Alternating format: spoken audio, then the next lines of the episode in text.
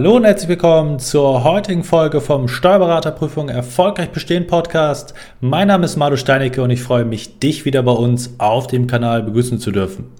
Heute haben wir für euch im Podcast eine besonders hörenswerte Tonspur eines unserer YouTube-Videos vorbereitet. Viel Spaß dabei! Hallo und herzlich willkommen zum heutigen YouTube-Video. Heute mit dem Titel, was du in deiner Steuerberaterprüfungsvorbereitung jetzt noch tun kannst. Und zwar haben wir noch rund zwei Monate Zeit, uns intensiv auf die Prüfung im kommenden Oktober vorzubereiten. Das mag bei vielen Prüflingen eher so lauten, wir haben nur noch zwei Monate Zeit, weil man sich schon so lange vorbereitet hat. Die verbleibende Zeit ist wirklich knapp wert und man gleichzeitig so eine ganz lange Themenliste häufig hat mit den Dingen, die man eigentlich noch erledigen wollen würde, was aber primär bei den meisten tatsächlich daran liegt, dass man sich mit den eher falschen Dingen beschäftigt. Das ist aber ein anderes Thema. Heute soll es eher darum gehen, dass wir wirklich noch zwei Monate Zeit haben, um an den entscheidenden Stellschrauben zu drehen. Und das muss man ganz klar so sagen. Wir brauchen nicht unbedingt ganz, ganz viel Zeit, um riesige Fortschritte zu erzielen, sondern, und darum soll es wie gesagt gehen, wir haben die Möglichkeit, durch kleine Verbesserungen, teilweise riesige Sprünge zu ermöglichen, rauszuholen, gerade was so die Punkteausbeute in der Klausur anbelangt. Da geht es nicht darum, noch alle Themen dreimal zu lernen, sondern es gibt eben Stellschrauben, die du vielleicht auch benötigst, um auf das nächste Level zu kommen, was die Punkteausbeute beispielsweise in so einer Klausur anbelangt. Das heißt, es ist nicht unbedingt der, die Zeit der entscheidende Faktor, sondern woran arbeitest du? Was sind deine Probleme? Was sind deine Hebel, um auf das nächste Level zu kommen? Und genau darum wollen wir uns jetzt einmal konkret, damit wollen wir uns einmal konkret beschäftigen. Was sind so die allgemeinen Themen als Oberbegriffe, mit denen wir uns beschäftigen können. Natürlich einerseits sehr, sehr ausführlich mit den Inhalten. Da kann man, glaube ich, nie ans Ende gelangen, weil man immer noch tiefer in irgendwelche Themen reingehen könnte und man eben nicht alles vorbereiten kann. Das ist ganz klar. Aber natürlich hat fast jeder noch eine Menge Potenzial in Bezug auf das Examen, was man sich da anschauen sollte. Ganz wichtiger Punkt, Thema Klausurtechnik, da muss man natürlich auch dran arbeiten, dran feilen, genauso wie in der Klausurtaktik, Herangehensweise an die Klausuren und eben auch das oder die Routine beim Lösen von steuerlichen Klausuren im Bezug auf die Steuerberaterprüfung, das grob gesagt als Kategorien. Und ja, viele haben die einfache Strategie, ich schreibe ganz viele Klausuren, jetzt gerade in den nächsten Wochen äh, Mitte August gehen die meisten Klausurenkurse los. Es gibt dann auch Klausurenkurse, da haben wir auch schon einige Videos gedreht, die gehen teilweise über den halben oder ganzen September nur noch Klausuren, Klausuren, Klausuren. Das ist ein anderes Thema. Meine Meinung dazu habe ich schon häufiger kundgetan. Ist für mich eher so ein Zeichen von Konzeptlosigkeit an der Stelle, wenn man einfach sagt, jeden Tag eine Klausur zu schreiben, ist das für mich oder hat das nicht viel mit Konzept zu tun, mit System, wie man da Fortschritte erzielen möchte. Aber wir wollen uns heute eher um andere Fragen, andere Hebel kümmern und uns darauf konzentrieren. Was sind die Fragen, die du dir einmal stellen solltest oder was du besser gesagt analysieren solltest? Fangen wir mal mit dem ersten Punkt an. Thema Status quo. Kannst du in deiner aktuellen Phase einordnen, wo du in welchem Bereich stehst? Das betrifft einmal natürlich die Inhalte. Was sind die Themen, die notwendig sind, die man wirklich vorbereitet haben muss? Wo stehe ich da? Habe ich das Niveau schon erreicht, das Wissensniveau? Es gilt aber eben auch in den anderen Bereichen. Das heißt, wie routiniert bin ich in dem Lösen? Was habe ich für eine Klausurtechnik? Was sind Punkte, wo ich aktuell zu kämpfen habe? Ist dein Feedback an der Stelle der Korrektor, der deine Lösungen oder deine ja, Bearbeitung der Klausuren äh, korrigiert und dir zwei Sätze als Feedback mit an die Hand gibt, gute Ansätze beispielsweise und äh, das und das sollte man sich vielleicht nochmal anschauen. Ist das dein Feedback, ist das dein aktueller Status quo über deinen Wissensstand, das, was du weißt? Oder hast du wirklich eine Analyse, wo du sagst, okay, ich kann wirklich nachvollziehen, hier und da sind meine aktuellen Schwächen und meine Stärken und daran muss ich arbeiten.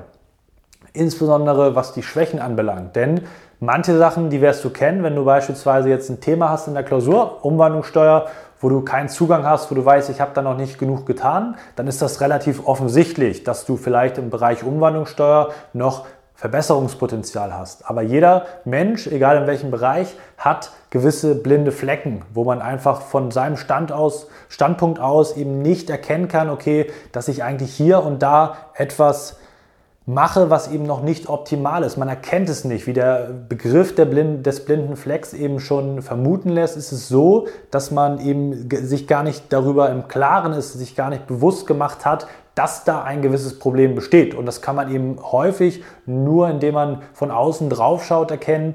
Und das ist eben für viele ein ganz, ganz großes Problem. Man denkt, ich habe jetzt hier im Bereich Umwandlungssteuer etc. Probleme oder mit der Umsatzsteuer in der Ertragssteuerklausur etc. Und dann liegt das vielleicht an ganz anderen Punkten, die du einfach nicht erkennen kannst. Und dann kümmerst du dich nur um Symptome, anstatt die wirklichen Ursachen hinter deinem Problem wirklich mal anzugehen. Und das ist eben ein ganz, ganz großes Problem, warum man sagen muss, okay, wenn ich von außen nicht drauf gucke, wenn man seine Situation eben nicht permanent analysieren lässt oder eben Leute hat in seinem Umfeld, die ihnen da behilflich sein können, dann ist das eben ein Problem, dass man nicht an den entscheidenden Stellschrauben arbeiten kann bewusst, weil man sie ja gar nicht kennt. Man weiß gar nicht, dass man vielleicht hier Verbesserungspotenzial hat und das sind vielleicht dann kleine Schritte, kleine Hebel, die man da in Bewegung setzen kann. Und deswegen ist bei uns auch in der Zusammenarbeit immer ganz wichtig mit unseren Kunden, dass wir permanent wirklich im Austausch sind, permanentes Feedback geben können.